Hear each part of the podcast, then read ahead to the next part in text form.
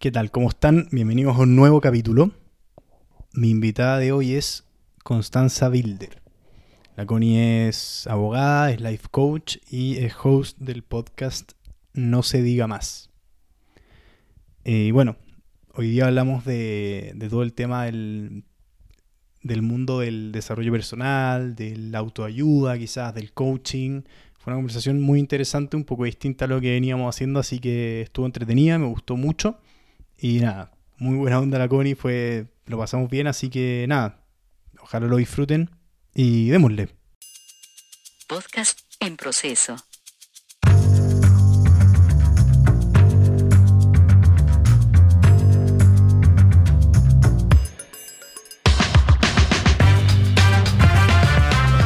muchísimas gracias por, por aceptar la invitación primero.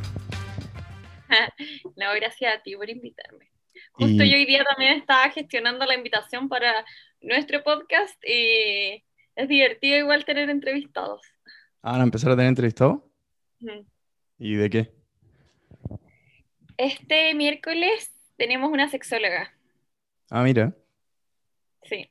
Qué bueno. vamos a iniciar con temporada de invitados. Espectacular. ¿Y cómo eligen los temas? Mira, la verdad, en reunión con Diego y vamos pimponeando, incluso a veces que nosotros tenemos un tema eh, dispuesto y finalmente terminamos haciendo cualquier cosa porque el día, no sé, en la reunión de pauta se, nos empezamos a conversar de otra cosa, es como, bueno, hablemos de eso mejor, ya, perfecto. Pero, pero es bacán porque los dos como investigamos un poco del tema y después mm. nos largamos nomás. Al final estos podcasts terminan en cualquier cosa. Sí. Pero, sí, no, pero mm, está buena. Es que como igual, como que hay cierta progresión, ¿cachai? Así que están buenos, están entretenidos. Eh, bueno, quería empezar hablando de, mm, nada, te sigo en Instagram y que de hecho, sobre todo últimamente, hay subido como hartas frases como, como de la onda del self-development y todas esas cosas. Así que, mm, nada, quería hablar de eso porque es un tema en el que es como que me gustan, o sea, de hecho, mira, tengo varios libros acá, eh, de los típicos, el Think and Grow Rich, eh, El Secreto, bueno, me lo he leído, como que he leído muchísimos de esos libros, tengo varios acá más, pero estuve muy metido y hace poco vi un documental que se llama mm, eh, The Toxic World of Self-Help, de, de hecho te puedo mandar el link al final porque creo que, que te podría interesar bastante. Em, que básicamente lo que muestra es que quizás no, no, o sea, tiene como su, sus detalles o sus cosas que en general pasan desapercibidas. Eh, pero nada, quería como que em, ver un poco tu perspectiva al respecto, cómo lo veis, cómo veis como que la gente lo aplica a su vida y que la puede ayudar, ¿cachai? Y ahí empezamos a conversar de eso. Perfecto. Súper. Yo no he visto eso, así que después me lo mandáis. Sí, sí. ya, primero preguntarte cómo te metiste en ese mundo. Como porque entiendo que estudiaste Derecho. Eh, pero ahora como que ahí haciendo más coaching y ese tipo de cosas. Así que, ¿cómo, cómo, fue ese paso y, qué te llamó la atención? Em, bueno, mira, yo estudié Derecho, salí, me titulé como abogada y empecé a trabajar en Fiscalía. Y particularmente me tocaba ver muchos casos de violencia intrafamiliar.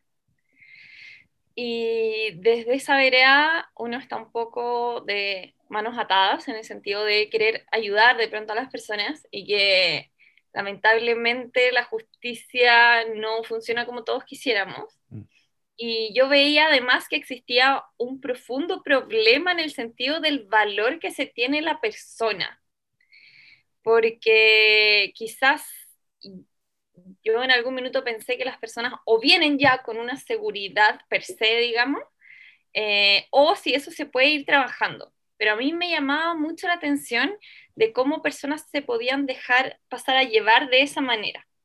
Entonces, entre eso, finalmente yo renuncié a, a, fiscalía y empecé a trabajar en otras cosas, pero absolutamente distintas. Eh, temas de publicidad, nada que ver, pero en el fondo era un escape de decir, hey, tengo que trabajar en algo y no mm. quiero seguir trabajando en esto.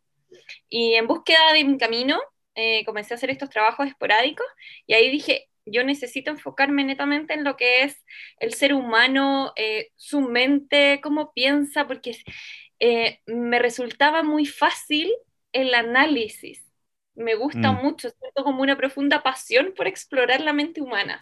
¿Por qué actuamos como actuamos? El porqué de las reacciones.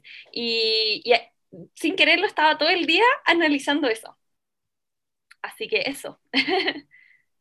Y eso, el, tema de, bueno, me imagino que, en ese proceso eh, primero tenía la visión de que era como la estima que uno se tenía mismo era como estática y en algún minuto del camino te diste cuenta que no era así. Eh, y, y en ese sentido, la, ¿cómo, cómo viste o cómo evaluaste en el fondo cuáles eran los mejores métodos para desarrollarla, si es que hay alguno? El método de- del desarrollo personal, digamos, Mm. cómo ayudar a las personas. Mm, Mira, eh, yo creo que cada persona debe tratarse de manera distinta, porque también son distintas las eh, o falencias que tienen o las cosas que tienen que ir trabajando y además no todas las personas tienen la misma disposición a hacerlo. Entonces, en el tema del coach es muy importante que el coachee esté abierto a, a emprender el viaje, digamos, porque porque en el coaching no es que alguien te diga lo que tú tienes que hacer, sino que te hace las preguntas necesarias para que tú descubras lo que tienes que hacer. mm. Entonces, lo esencial y la clave acá es la disposición. Es decir, hey, yo tengo un problema y lo quiero solucionar. Ya, que- creo que en ese punto, de hecho, eh, esto lo he conversado en varios capítulos antes, que el, como que el, el que la gente sienta que está como perdida o, o sienta que le falta algo, creo que en, en gran... ¿En tu percepción ha aumentado primero? ¿En los últimos años? ¿O se está dando más?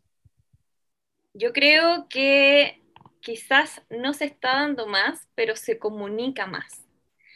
Porque antiguamente quizás muchas personas se sintieron perdidas en algún minuto, pero no tenían chance de decirlo.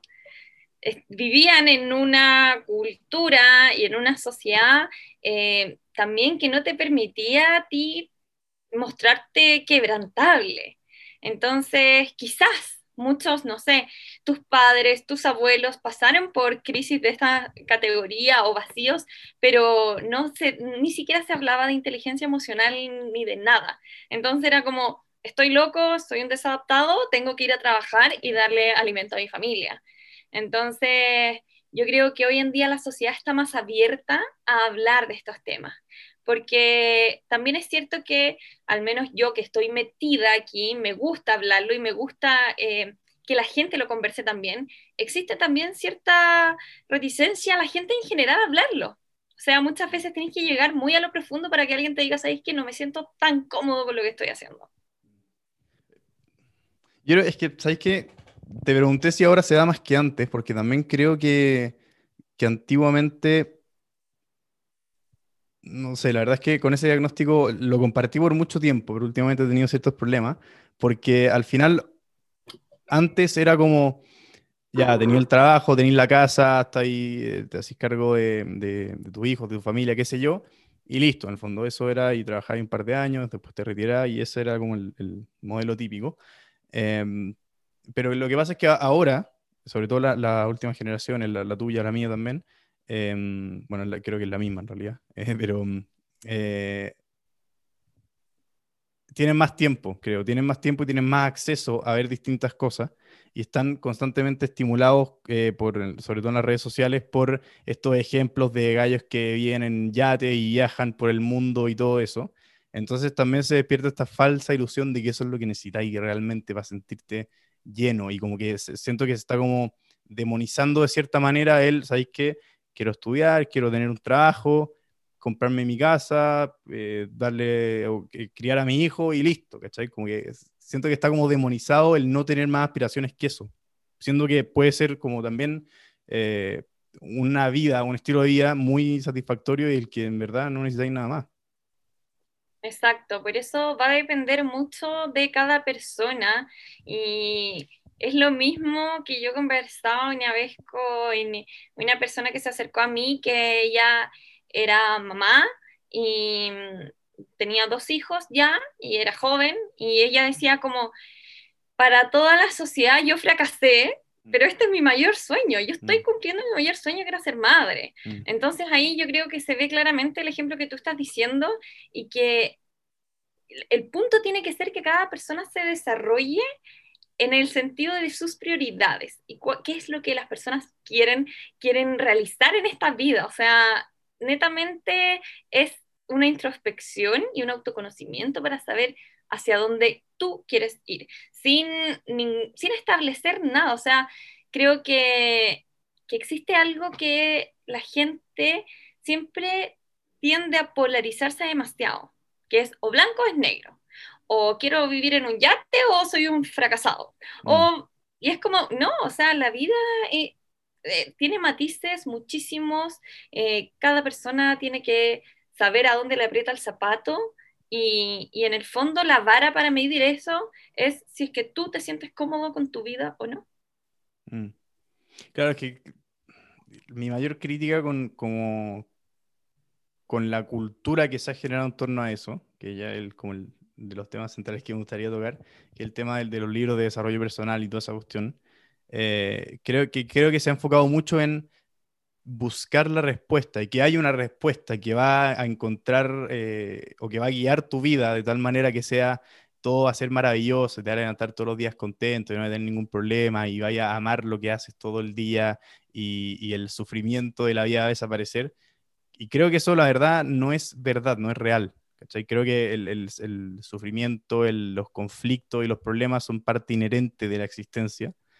Em, y van a estar siempre, ¿cachai? Y creo que, creo que hay cierta satisfacción en, en- en simplemente ir de uno a otro, ¿cachai? Entender que no te vaya a morir porque algo no te sale bien, pero, pero entramparse en esta búsqueda de tu camino perfecto y, y- y buscar lo que, como ¿cachai dónde voy? Como que hay mucho darse vuelta en círculo sin ir a ningún lado, siendo que, ¿sabéis qué? Anda para este lado, podéis fallar, te vais a equivocar, quizás no era al lado, bueno, pero por último avanzaste en eso, ¿cachai? Quizás te tengáis que volver a ir hacia el otro, pero, pero quedarse en, en círculos, que creo que es lo que se está fomentando muchísimo, eh, al final no, no aporta mucho. Claro, lo que tú hablas también es un tema que se está tocando y hablan del positivismo tóxico, que entiendo perfectamente ah, de qué se trata y a lo que se va y que finalmente también el intentar este objetivo concreto siempre y estar arriba y estar arriba también genera una tensión que se traduce finalmente en todo lo contrario Mm, al menos en mi práctica y, y lo que yo quiero compartir y mi estilo es el aprender a vivir las emociones. Siento que las personas están constantemente intentando evitar sus emociones, mm, esconderlas. Ok, tengo que estar arriba, tengo que estar arriba, tengo que estar arriba. eh, si es que estoy triste, soy un fracaso. Y, y no es así. No es así. Y yo creo que aquí la piedra angular es tú saber reconocer tus emociones y en base a eso poder construir algo más.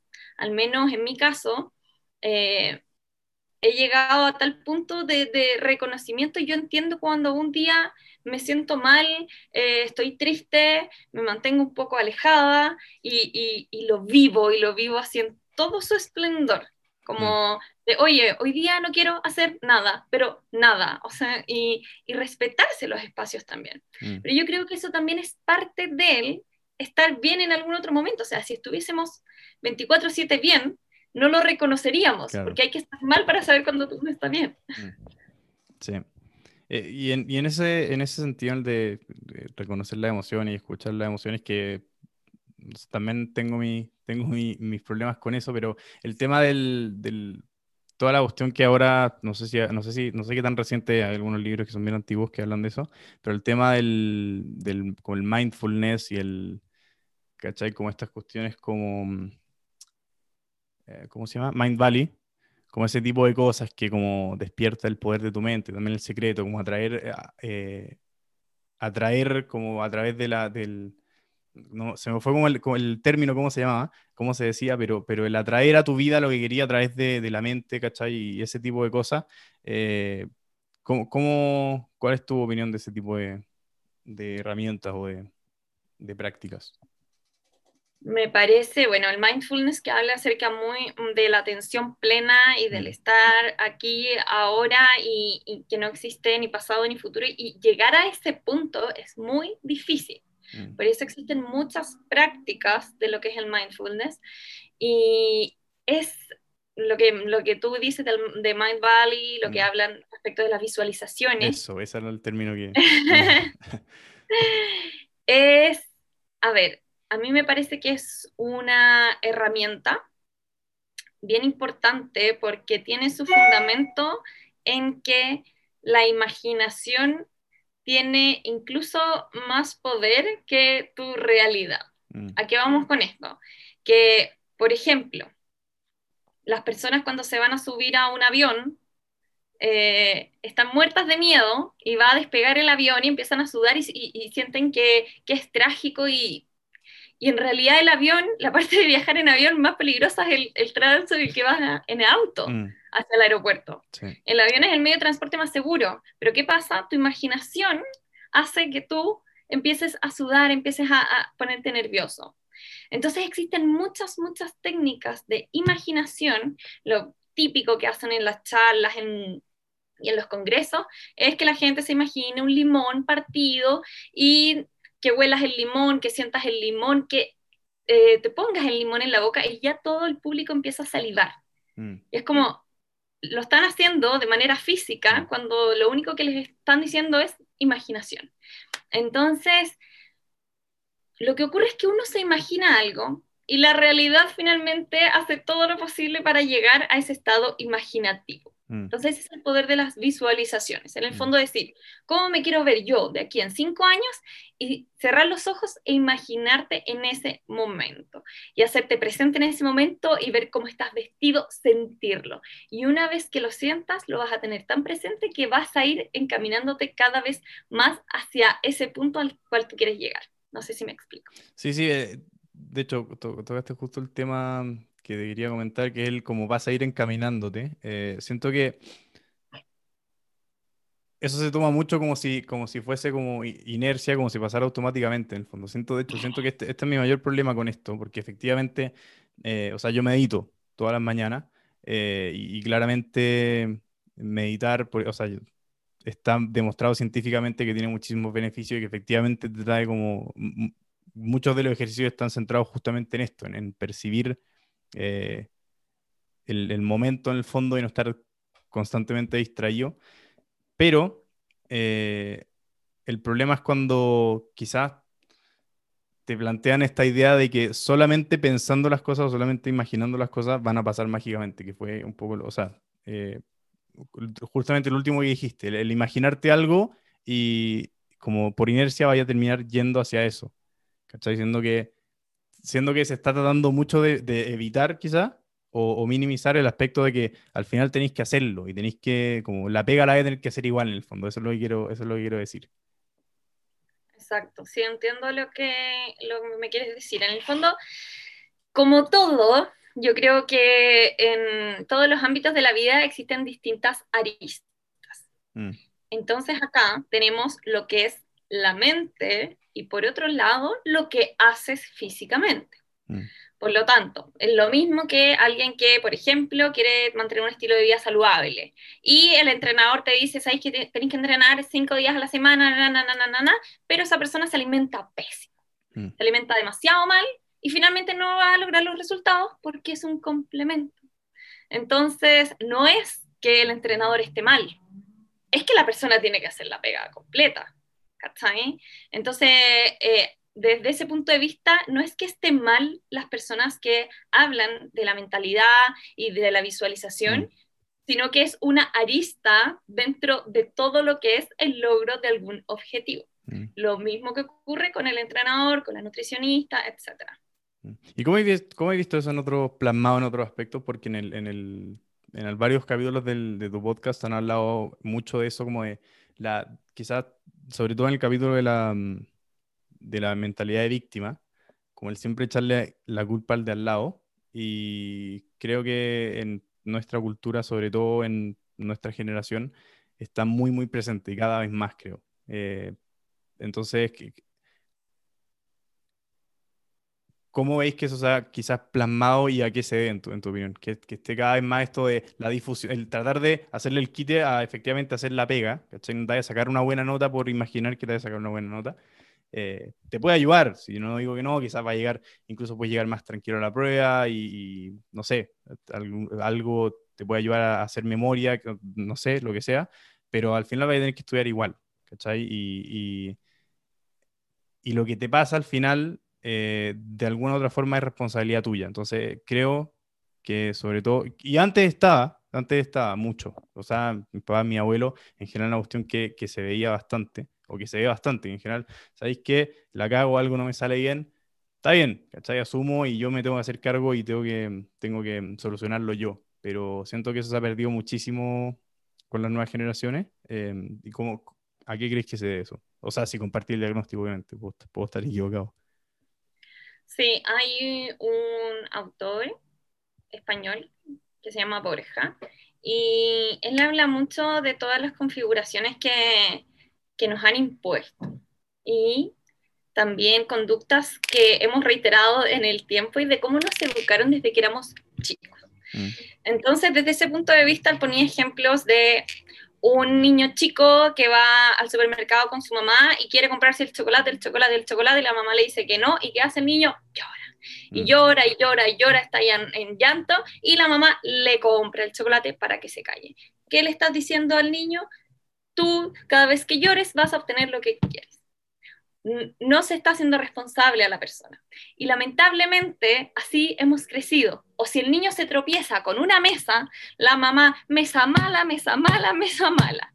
No, el mm. niño se tropezó con la mesa.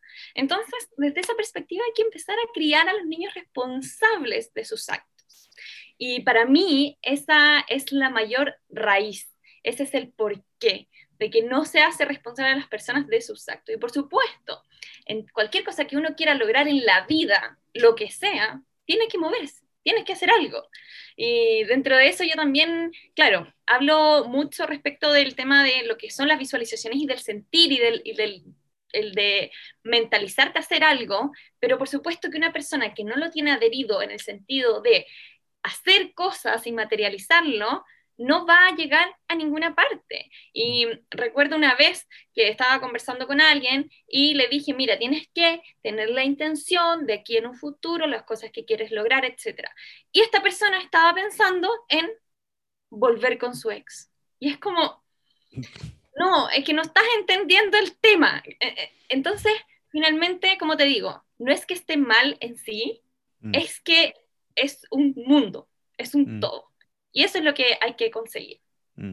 Yo con, con, respecto a eso de la, como la crianza, y justamente que se tropieza con la mesa, la mamá le pega a la mesa, eh, hay un psicólogo que se llama Jonathan Haidt, que escribió un libro que está por ahí, eh, se llama em, la traducción The Cuddling of the American Mind, no, no sabría traducírtelo, no sé si la traducción literal o no, pero básicamente lo que habla es, es cómo ha aumentado los niveles de depresión, los niveles de ansiedad, eh, la la baja cómo ha bajado la socialización en, las nuevas generaciones, sobre todo las generaciones que crecieron con, con, Internet.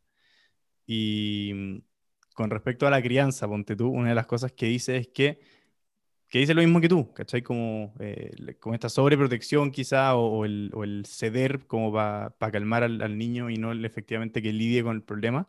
Una de las cosas que menciona es que,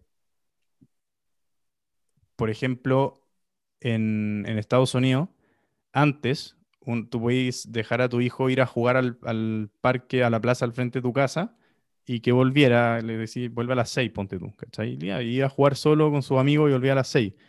Hoy día, esa cuestión es ilegal. ¿Cachai? Entonces, em, también hay, ciertos factores eh, culturales que han ido... Bueno, ¿y por qué surge eso? Al final, ¿por qué, ¿por qué pasó a ser ilegal?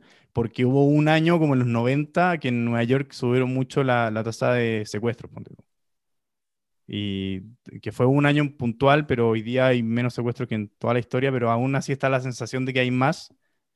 Eh, entonces, creo que también hay temas de, de cómo ha, jugado en el fondo el tema de, las percepciones que se tienen de las cosas y lo que se distorsionan con las redes sociales, ¿cachai? Con la constante exposición que hay a ciertos estímulos que pueden ser muy aislados. De hecho, ponte tuvo otro dato al, respecto, es que los ataques violentos en Estados Unidos han bajado, no me acuerdo la cifra, pero era muchísimo en los últimos años, pero la cobertura mediática como que ha subido justo en proporción a la dirección opuesta, ¿cachai? Como ha subido mucho, siendo que la cantidad ha bajado. Entonces también está como esta... eh, y cre- creo, la verdad, es que en su origen está el mismo principio, que es esta cuestión de no poder lidiar con las cuestiones eh, sin agregarle el factor emocional y decir, ¿sabéis qué? Ok, eh, no tengo por qué reaccionar emocionalmente a esto, ¿cachai? Quizás lo estoy exagerando, quizás eh, no es, no por, no por cómo lo estoy percibiendo es necesariamente como es realmente, em, pero el problema es que siento que hoy día se está celebrando esa cuestión, ¿cachai? Como el de, eh, si te sientes así es porque es así. Claro, entiendo. Ahora, pienso que, tal como decía, el tema de, a ver, la crianza de los padres, de la configuración, de los patrones, qué sé yo, las personas en algún minuto se hacen conscientes y, y en ese momento es cuando deben comenzar a transformar todo aquello y hacerse responsables Mm, de su bienestar. En estos casos ocurre lo mismo. Las personas tienen que llegar a un nivel de conciencia en que sean capaces de discernir la información que reciben. Porque finalmente, sí, las redes sociales eh, pueden ser buenas, malas, es una herramienta, tal como lo es un martillo. Y si un martillo te lo tiras en el pie, va a dejar de ser útil. Entonces, el martillo, si lo ocupas para clavar clavos, va a ser útil. Y las redes sociales pasa lo mismo. Ah, Tú tienes que ver qué es lo que eh, a ti te hace bien de eso y qué no. Pero es que entonces ahí va el tema de educación y que cada persona sea consciente de lo que está haciendo. Porque si no, seguimos culpando al entorno, mm. porque existe alcohol, porque existe tabaco, porque existen drogas. No por eso la gente se va a volver alcohólica o se va a volver drogadicta. Existen y cada quien ve cómo lo maneja. Mm. Sí, o sea, eh, eh, y en ese, en ese sentido, ¿qué, qué tanto hay eh, de, de quizás, bueno, creo, creo que el tema que te planteé al, principio, al final, que al final existen y cada uno ve cómo los maneja, pero siento que igual hoy día está como más esta cuestión de, de tratar de, bueno, con las redes sociales se da mucho, ya que, ya que estamos hablando de eso, eh, como esta información es falsa, ¿cachai? Pero en, vez de poder discernir yo si es falsa o no, eh, quiero que la censuren, ¿cachai? Entonces como que igual está mucho esta cultura de, de más pedirle a, exigirle a un sistema, cualquiera sea este, que me, que me aleje de esas cosas en vez de decir, ¿sabéis qué? Esta cuestión está, se puede usar bien, se puede usar mal, pero como yo, la, como yo no sé usarla bien, por ejemplo, como hay gente en mi entorno que la está usando mal, no la quiero, ¿cachai? Como, como- Que por eso esas son, esas son las herramientas que tienen que adquirir las personas para saber vivir y por eso existen también tantas em, terapias o intentos en que, en que las personas entiendan que independiente de cualquier estímulo externo, ellas son quienes deciden cómo estar, independiente de cualquier cosa. Entonces, en ese sentido, es necesario aprender a, tanto como tú dices, no llevar todo a la emocionalidad mm, y tampoco dejar todo sin emoción. Es un equilibrio. Finalmente, otra de las cosas que a mi criterio falta mucho en la educación es el, sobre todo en el tema, a ver, está muy en boga el tema machismo, feminismo, eh, y, a mi criterio, eh, sí existe unos patrones que vienen de, de nuestra educación, pero que afectan tanto a hombres como a mujeres. Y en ese sentido siento que se habla poco de, de cómo afecta esto en los propios hombres, de la presión que le genera al hombre tener que ser el hombre de la casa, el macho proveedor, ser inquebrantable, ser el, macho alfa que la sociedad espera y en ese mismo sentido poco espacio queda a que expresen sus emociones. Y los hombres no lloran y no puedo... Entonces finalmente se vuelven esta burbuja como de, de que finalmente no saben dónde poner aquello que sienten. ¿Y qué pasa? finalmente terminan o teniendo violencia verbal o física de cualquier índole. Entonces siento que es importante que comencemos a equilibrar todo, tanto sea que las mujeres se sientan más libres, etcétera, y hombres también que se sientan en, en plena libertad de expresar sus sentimientos y de dar a conocer de pronto sus temores, sus quejas. Creo que, que es un trabajo que hay que hacer como en equilibrio. ¿Y cómo? Te pregunto cómo porque eh, creo que hoy día está muy, muy potenciado esto de, en el fondo, eh, mostrar, bueno, que, creo que se transmite, creo que lo puedo explicar mejor a través del, del, no sé si conocer lo que es el uso, el uso instrumental del lenguaje. Creo que al final todo se traduce en eso. Finalmente yo tengo un objetivo en mente y voy a eh, expresarme o actuar o hacer todo lo que haga para lograr ese objetivo, que es un objetivo arbitrario en el fondo que yo decidí que era lo mejor para mí. Eh, bueno, la otra opción es voy a describir eh, y expresarme de la forma más precisa y más articulada que pueda con respecto a una situación y que pase lo que pase, que, o sea, que pase lo que tenga que pasar a partir de eso. que es la alternativa, en el fondo. Voy a ser totalmente honesto, totalmente transparente y a la suerte de la olla, en el fondo, no tener ningún eh, objetivo en mente. que creo que en parte es, es cómo se podría avanzar en, en, el tema que planteaste recién pero creo que mm, la, cultura en la que estamos hoy día es justamente la manifestación más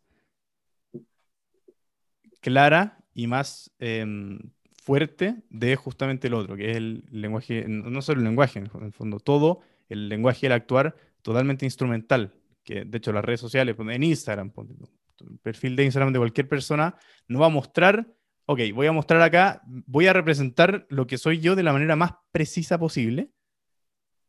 Y que pase lo que pase, ¿cachai? Si me ponen dos likes, ya será, es lo que hay. Y si me ponen 20.000, ok, fantástico, ¿cachai? Pero no, en el fondo es, voy a usar todo, voy a hacer todo lo posible para buscar los 20.000 likes. Y, se traduce mucho a, distintos aspectos, ¿cachai? Creo, creo que eso es parte importante del, del tema que mencionaste recién. Yo creo que así como va cambiando la mentalidad, va cambiando la sociedad. Y si bien es cierto, la red social muchas veces cae en eso, siento que es parte de un proceso. Que si hoy existe, a ver, por ejemplo, antiguamente no existían las redes sociales como las vemos hoy y veíamos a las personas en revistas y ahí sí que idealizábamos, mm. en televisión, que ahí sí que idealizábamos. O sea, ver, no sé, la cocina de, no sé, Don Francisco, por ejemplo, era algo que no, se, no podía existir. Entonces, a mi criterio, dentro de todo, se ha ido transparentando. Y antiguamente también comenzó la red social con la foto de la revista, no sé qué, la, la, la, y ha ido encaminándose en de mira, ¿sabes qué? Mi piel no luce así, luce así. Y cada vez vamos mm. a ir avanzando en ese sentido. Esa es mi percepción, como yo he visto, como la transición de las redes sociales y cómo ha sido desde que se planteaban, porque yo lo veo como mujer, revista tú, cómo conseguir a tu hombre en 10 días, cómo tener la piel, en cómo, y todo era en ese orden, digamos, nos criamos así. Y hoy mm. ya logro ver en las redes sociales, no es necesario gustarle, etc. Entonces siento que de todas maneras, a pesar de que no estemos en el lugar óptimo, podemos seguir avanzando en ese, en ese sentido. Tú crees que va a o sea, sí, entiendo a lo que te referís, porque sí, efectivamente ahora han visto como más, ahora han, eh, habido más como cosas de ese tipo, ¿cachai? Que transparentan un poco más las cosas, pero a, lo que iba es que justamente siento que incluso las publicaciones o las cosas que son así, em, no siempre, porque creo que se cacha la diferencia. Creo que uno cacha la diferencia entre cuando una persona realmente está tratando de ser honesta y decir, oye, ¿sabes que no es tan así la cosa? Eh, ¿Cachai? Somos seres humanos igual que todo el mundo. Eso está, claramente. Y sí, creo que antes había menos, pero el otro lado, es que eh, siempre está el otro lado, lamentablemente, es que mucha gente está, eh, la otra tendencia es que mucha gente se está colgando de eso, como para, no sé cómo se, cómo se dice el, el concepto en español, pero como el virtue signaling, ¿cachai? Ya. Como, mira, soy tan bueno y tan bondadoso y tan honesto que miren la cuestión, ¿cachai? Pero no es con el objetivo de, ¿sabéis qué? Transparentemos las cosas. De hecho, gran ejemplo que, que se hizo bastante famoso es como el, un video de, una, de unos actores en, en- de Hollywood que estaban cantando Imagine, la canción, como estamos todos con ustedes y estamos todos en la misma, ¿cachai? Como, hoy qué buenos que somos, miren cómo los acompañamos y estamos pasándolo igual que ustedes, cuando no, ¿cachai? O sea, eh, se- está- también está esa como distorsión de la realidad de que de, de gente que como a la que solía admirarse, que ahora, ahora se ha ampliado mucho el espectro de eso, como la gente que se admira también, pero estas superestrellas, ¿cachai? La gente que sale en las revistas justamente, de tratar de acercarse, como no entendiendo eh, que, el, que, eso, que como su vida no es normal para el resto del mundo.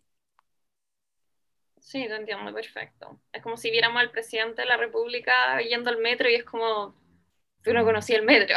Claro, claro. Te entiendo perfecto. Siento que de todas maneras, eh, quizás puedo ser un poco idílica, pero creo que, que vamos un poco en camino, porque de todas maneras, si uno lo piensa, eh, ha sido así siempre. O sea, si, si van visitas a tu casa, posiblemente tú te vayas a bañar, Mm. te vayas a perfumar y vayas a ordenar la casa. Sí. No las vas a recibir así. Y no es porque tú no quieres tú, o tú no te quieras mostrar tal como eres, es por un tema de, ah, digamos, lo mismo ocurre en las redes sociales, siento que la Mm. gente se baña, se viste y, y se saca una foto. Entonces, yo creo que, que hay que encontrar el equilibrio. Esa, esa es la base, no hay que ser ni muy allá ni muy acá. Por supuesto que lo que es muy falso se nota cuando, cuando es muy maqueteado, se entiende que es así, pero también dan- dar chance a personas que sí se quieren acercar de manera real y, y entenderlos desde esa perspectiva. Mm.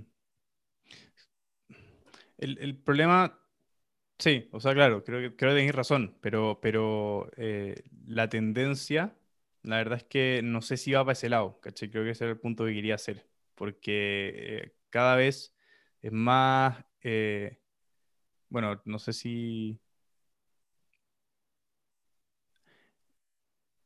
no me acuerdo el número exacto, así que prefiero no dártelo, la verdad, pero sí había una, una tendencia muy rápida en torno a, la, un crecimiento muy rápido en torno a las cirugías, ponte tú, estéticas, que se buscan hacer como para parecerse a los filtros de Snapchat, un estudio que hace poco.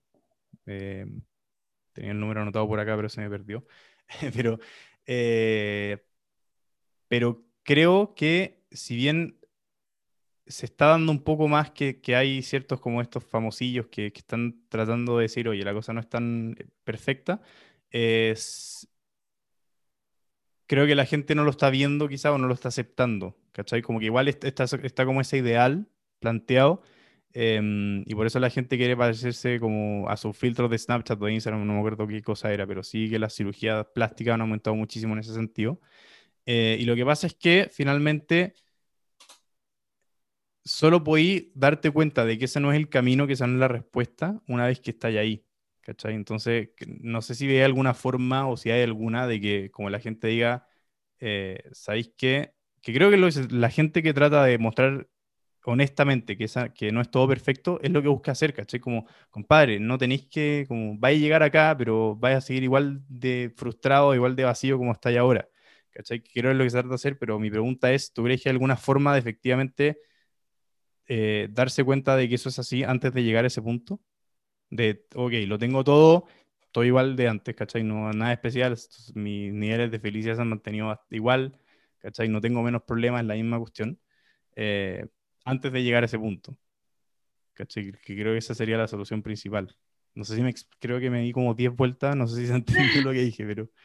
Ya, pero creo que entendí y si es que es así, pienso que siempre la solución va a ir de adentro hacia afuera, que muchas veces las personas buscan esa validación externa de sea en objetos, sea con personas, sea llegando a objetivos. Y si uno lo plantea desde ese punto de vista, eh, tu valor propio no puede estar supeditado a los logros que tú tienes, porque si no logras nada, entonces no eres nadie. Y no es así. Entonces, lo mismo con estudiar una carrera. Generalmente dicen, eres alguien desde que terminas tu carrera, ok, entonces antes no era nadie, o sea, nací a los 24 años. Como que, lógicamente, creo que existen vías y, y la gracia de esto es, como te decía antes, lograr ese estado de satisfacción y plenitud con lo que tienes hoy, independiente cuáles sean tus circunstancias externas. Porque ya lo vemos en personas que han cumplido, han logrado sus objetivos, tienen cosas, tienen la vida ideal y se sienten vacías. Mm. Entonces, esas cosas no llenan aquel vacío. Lo importante acá es trabajar el interior para comenzar a valorar, agradecer y sentirse satisfecho con lo que tienes hoy. Y desde esa perspectiva comenzar a caminar. Y sea que logres tu objetivo, como que no, te sientes bien igual.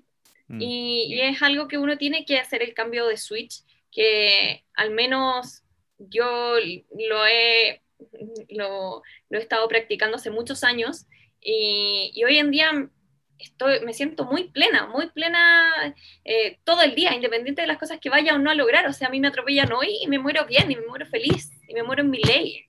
Entonces, yo creo que ese es el estado al cual tienen que llegar las personas, de, esa satisfacción, porque esa es la única manera de lograr sentirse bien y que esa, y esa satisfacción sea algo real, y no esa satisfacción inmediata que te da el comprarte algo o el tener una relación, etcétera.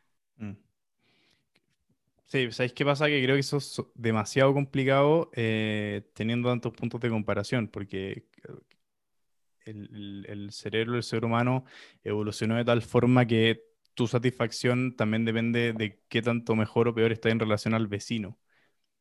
¿Cachai? Entonces, creo que en ese sentido, cuando, son, cuando es tan visible la, como la distancia que hay entre una persona normal y un Bill Gates, ¿cachai? Por ejemplo, o algún, qué sé yo, actor de Hollywood, lo que sea, em, creo que, creo que se, se complica muchísimo más el, el, poder efectivamente decir como, por chuta. Ah, y sobre todo cuando, cuando se convence a la gente de que todos pueden ser Bill Gates, es que se lo proponen, ¿cachai? Que creo que eso también, como entiendo de dónde viene y entiendo, que entiendo lo que se busca transmitir con eso, pero también genera esto de, chuta, o sea, de, podría ser Bill Gates, pero no lo estoy haciendo porque estoy haciendo algo mal, punto uno, y punto dos, creo que no es así, ¿cachai? Creo que no todo el mundo puede ser Bill Gates si se lo propone, y no todo el mundo puede llegar a jugar en la NBA si se lo propone, em, o lo que sea, ¿cachai? Entonces creo que, creo que hay dos distorsiones más que también juegan un rol muy, muy importante en que llegar a ese estado que, que está ahí tú eh, sea mucho más complicado.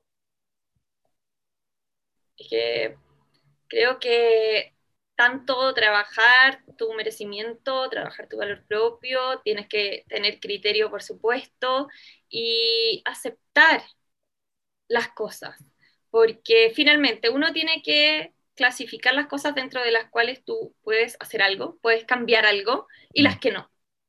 Mm. Y finalmente preocuparte de aquellas en las que sí puedes hacer algo. Yo me siento plena, me siento feliz, me hubiese encantado ser cantante, pero no puedo hacerlo y, hubiese sido la más feliz siendo cantante y mi sueño de vida, pero no. Entonces, y no soy menos feliz porque no puedo hacerlo.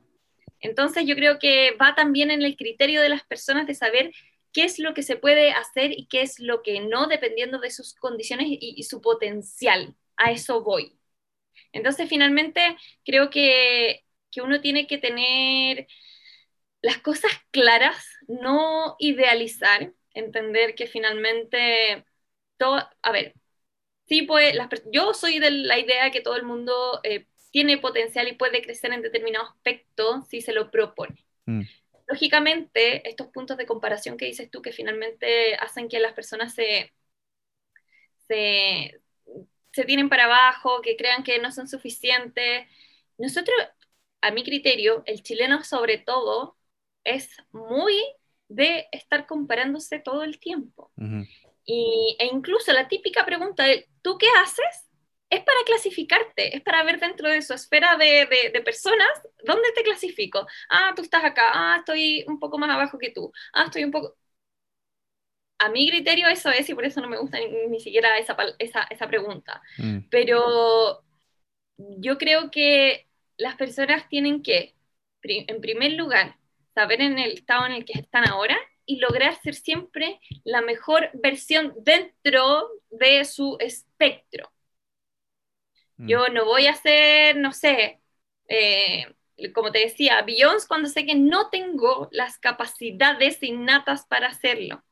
Entonces, partiendo de esa premisa, voy a llegar a ser mi propia mejor versión. Mm. Y eso de... Eh, sorry. No, no, dale. Ah, ya. Eh, em, eso de, la, de que los chilenos son muy de compararse, em, ¿por qué creéis que es así? Como justamente ah, cuando, antes de empezar estamos hablando de, tu interés en cómo piensa la gente y, y, por qué toma las decisiones que toma, ¿ha llegado a alguna conclusión de por qué, o sea, cuál es tu diagnóstico en el fondo, si podéis desarrollar un poco más eso y por qué es así? ¿O por qué los chilenos son tan buenos para compararse y... Eh, en el fondo están esas diferencias culturales acá que en otras partes no están.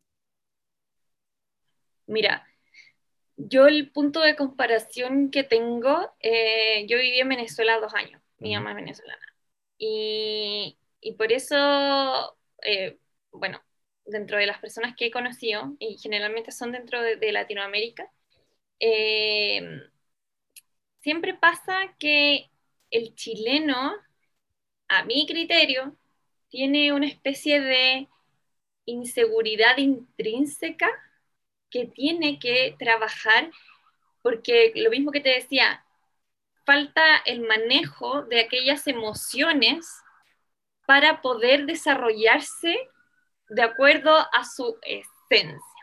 Siento que la gente se limita mucho, se reprime mucho.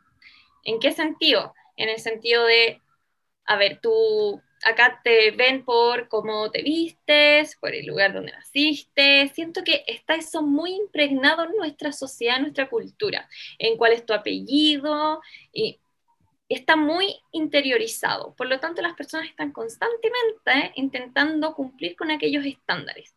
Y lo que a mí me pasó, por ejemplo, cuando fui a Venezuela, que por supuesto que esto en todas las, no estoy diciendo que Chile es el único lugar del mundo donde ocurre esto, por mm. supuesto que en todos los lugares, siento que en Chile es en mayor medida. Mm. Allá no me pasó eso, de que me clasificaran tan, tan categóricamente como sí pasa acá. Y yo no sé si será, bueno, son factores, por supuesto, educacionales que traemos una como línea muy conservadora desde los inicios, y mm. quizás en otros lugares tienen esa, eh, más libertad, hasta factores climáticos pueden afectar. Mm.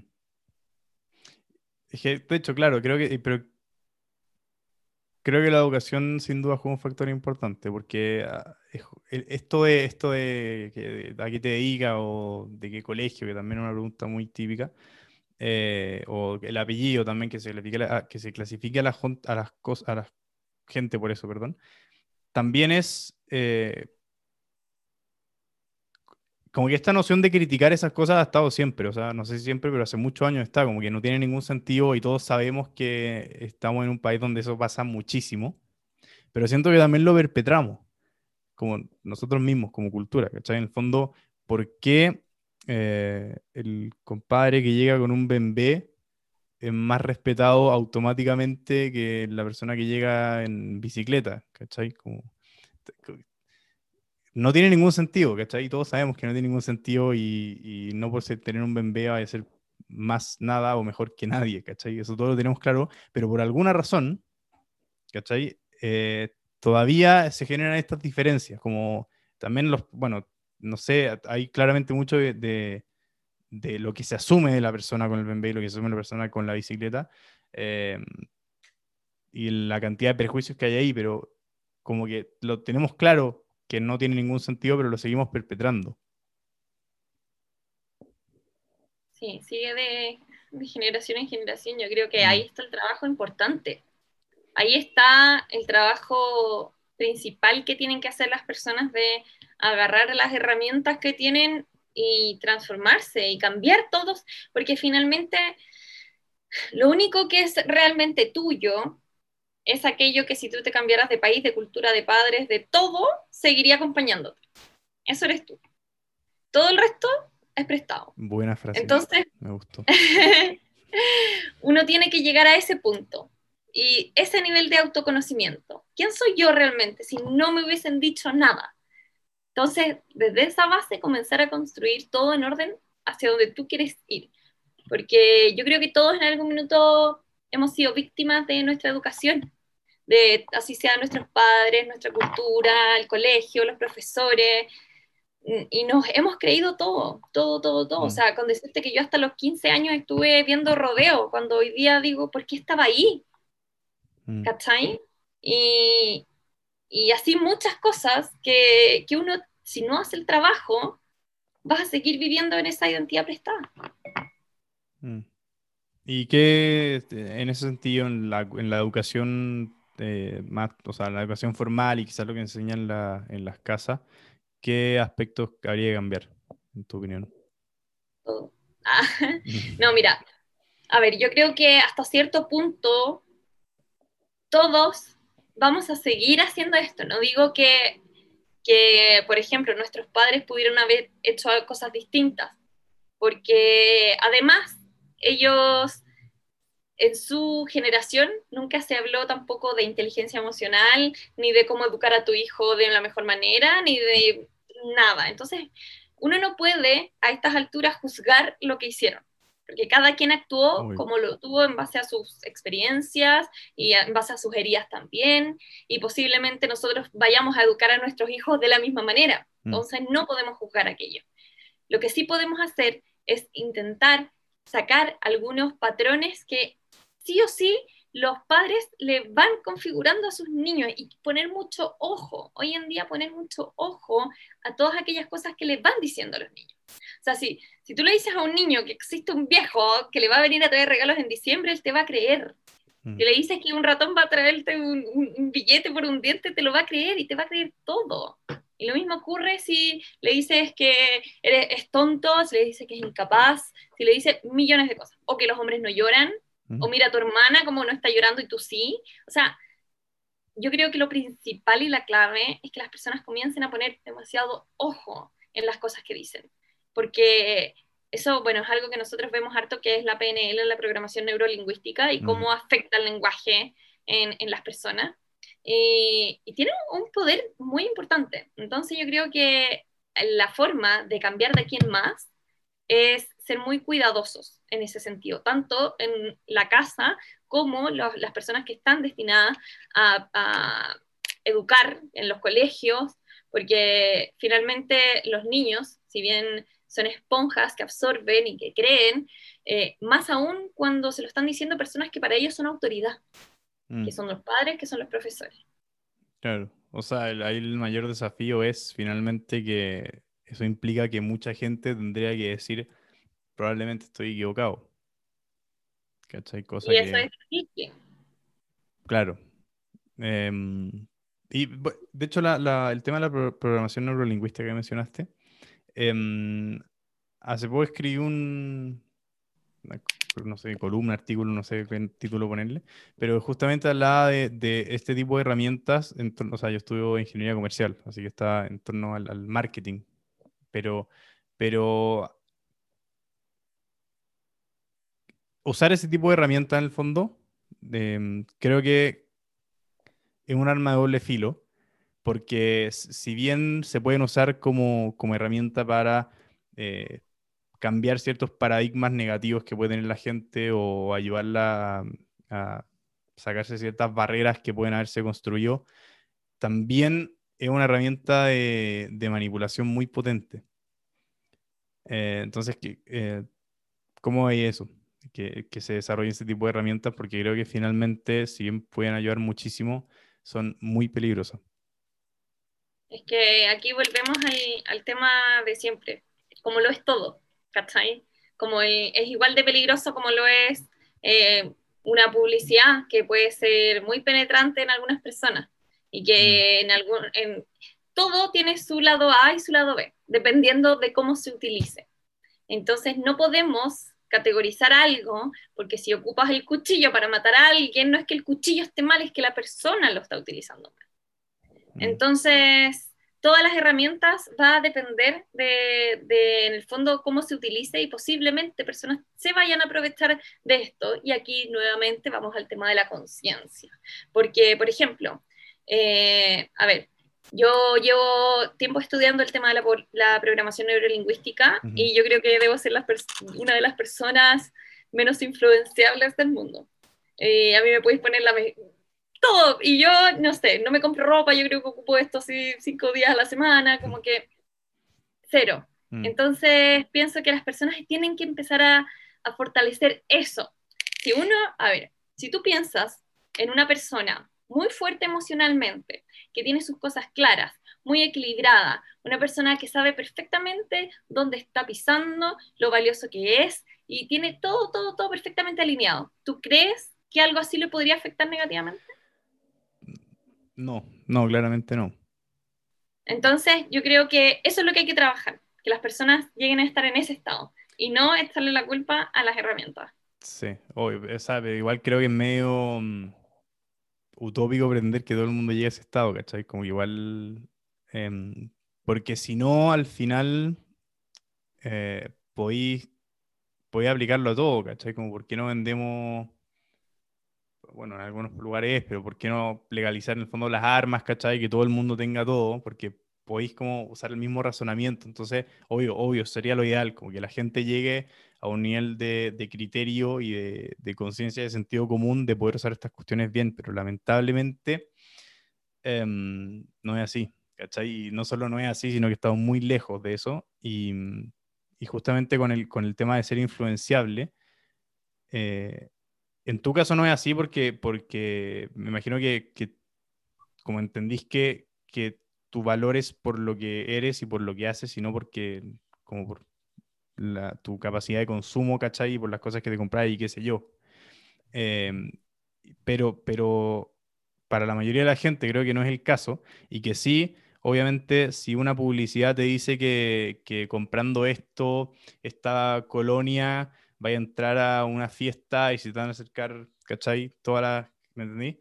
Em, si te venden eso, que claramente no es así, pero, pero sí eh, estáis manipulando y estáis programando la gente, al, estáis programando el cerebro de las personas para creer ciertas cosas y para llenar ciertos vacíos, em, como que no podéis dejarlos como, ¿cachai? Como a- a dejarla, tirarla ahí y ver qué pasa en el fondo. Como que siento que igual tienen que haber esta, eh, no sé si llamarlo regulaciones, ¿cachai? Pero sí ciertas limitaciones que se le pongan a este tipo de cosas.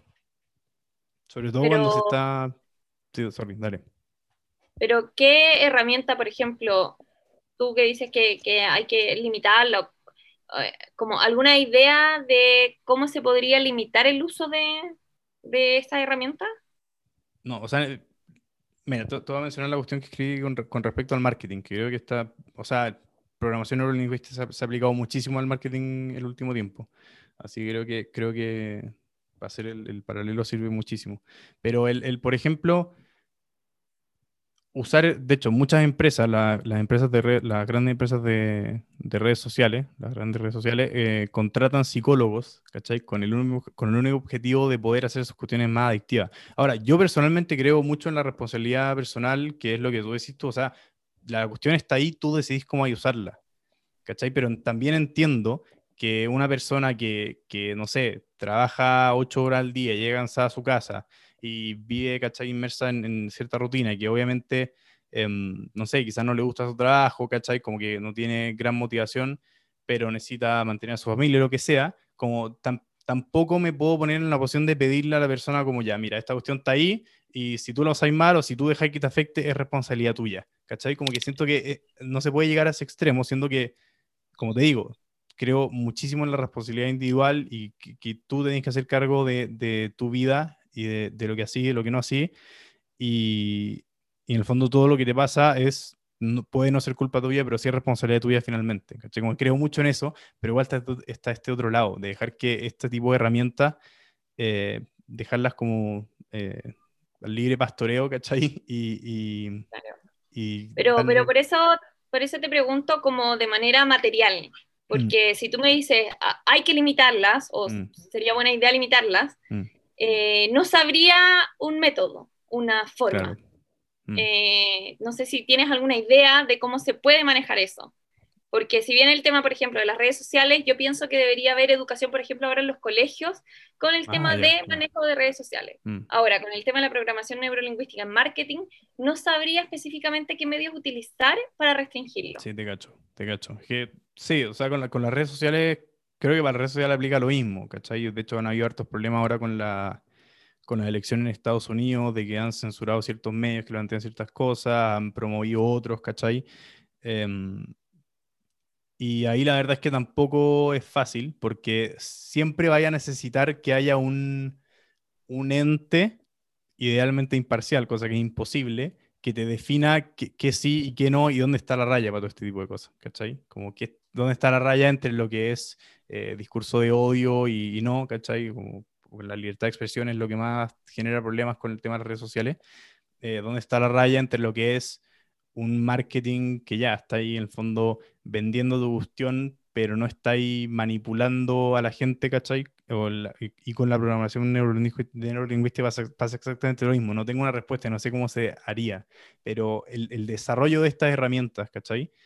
Y que, y que no, y que no se pongan, que no haya reglas claras de cómo usarlas, como que ent- entiendo que idealmente, y estoy 100% de acuerdo contigo, ¿cachai? Como que idealmente, obvio, tienen un potencial tremendo y, y deberíamos esperar que la gente las use bien, ¿cachai? Pero, pero creo que eso es más bien utópico, ¿cachai? Porque creo que es realmente imposible.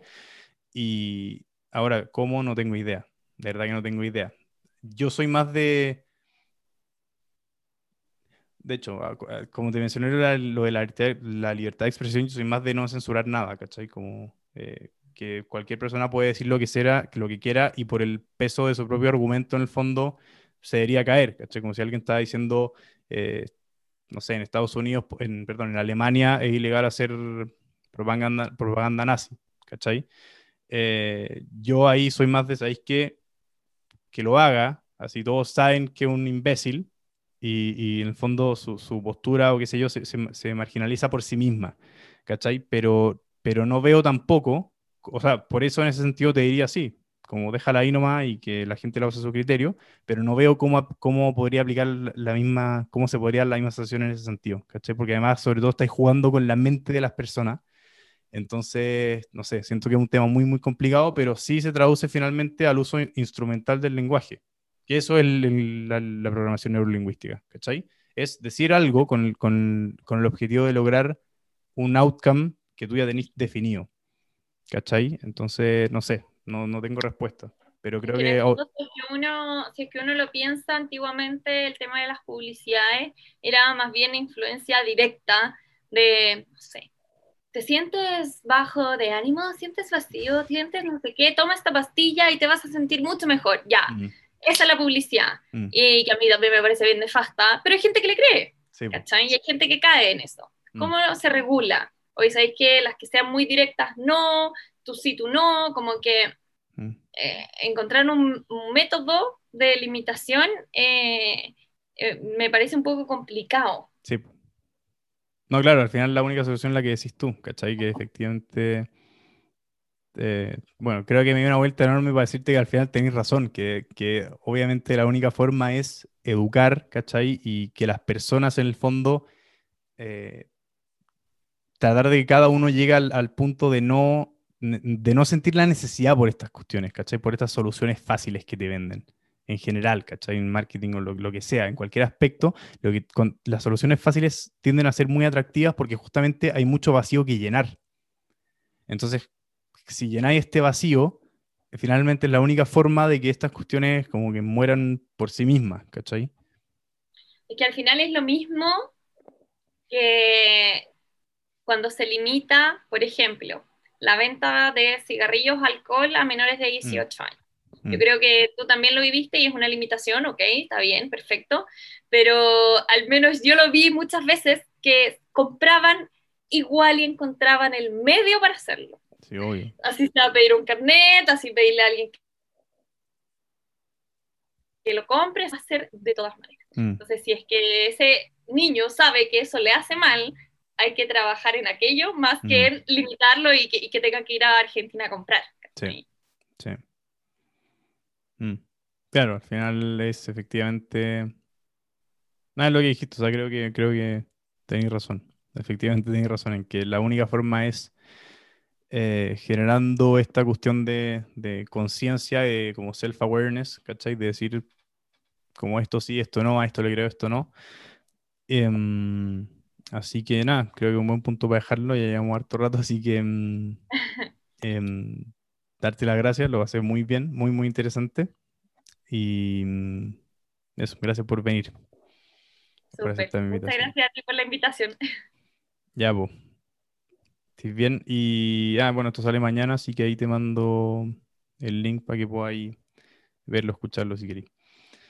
Buenísimo. Ya, pues. Muchas gracias, Connie. Que estés bien. Chao, chao. Y bueno, ese fue el capítulo de hoy. Estuvo muy, muy interesante. La verdad es que lo pasé muy bien. Fue una muy buena conversación. Ojalá a ustedes también les haya gustado. Pasen a escuchar el podcast de la Connie. No se diga más. Igual le estoy dejando el link en la, en la descripción del capítulo.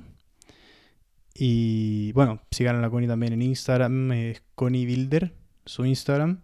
Ahí su- sube buen material, sube buenas frases, así que está bueno. Creo que mm, les podría interesar, así que nada. Otro éxito más y hasta la próxima semana.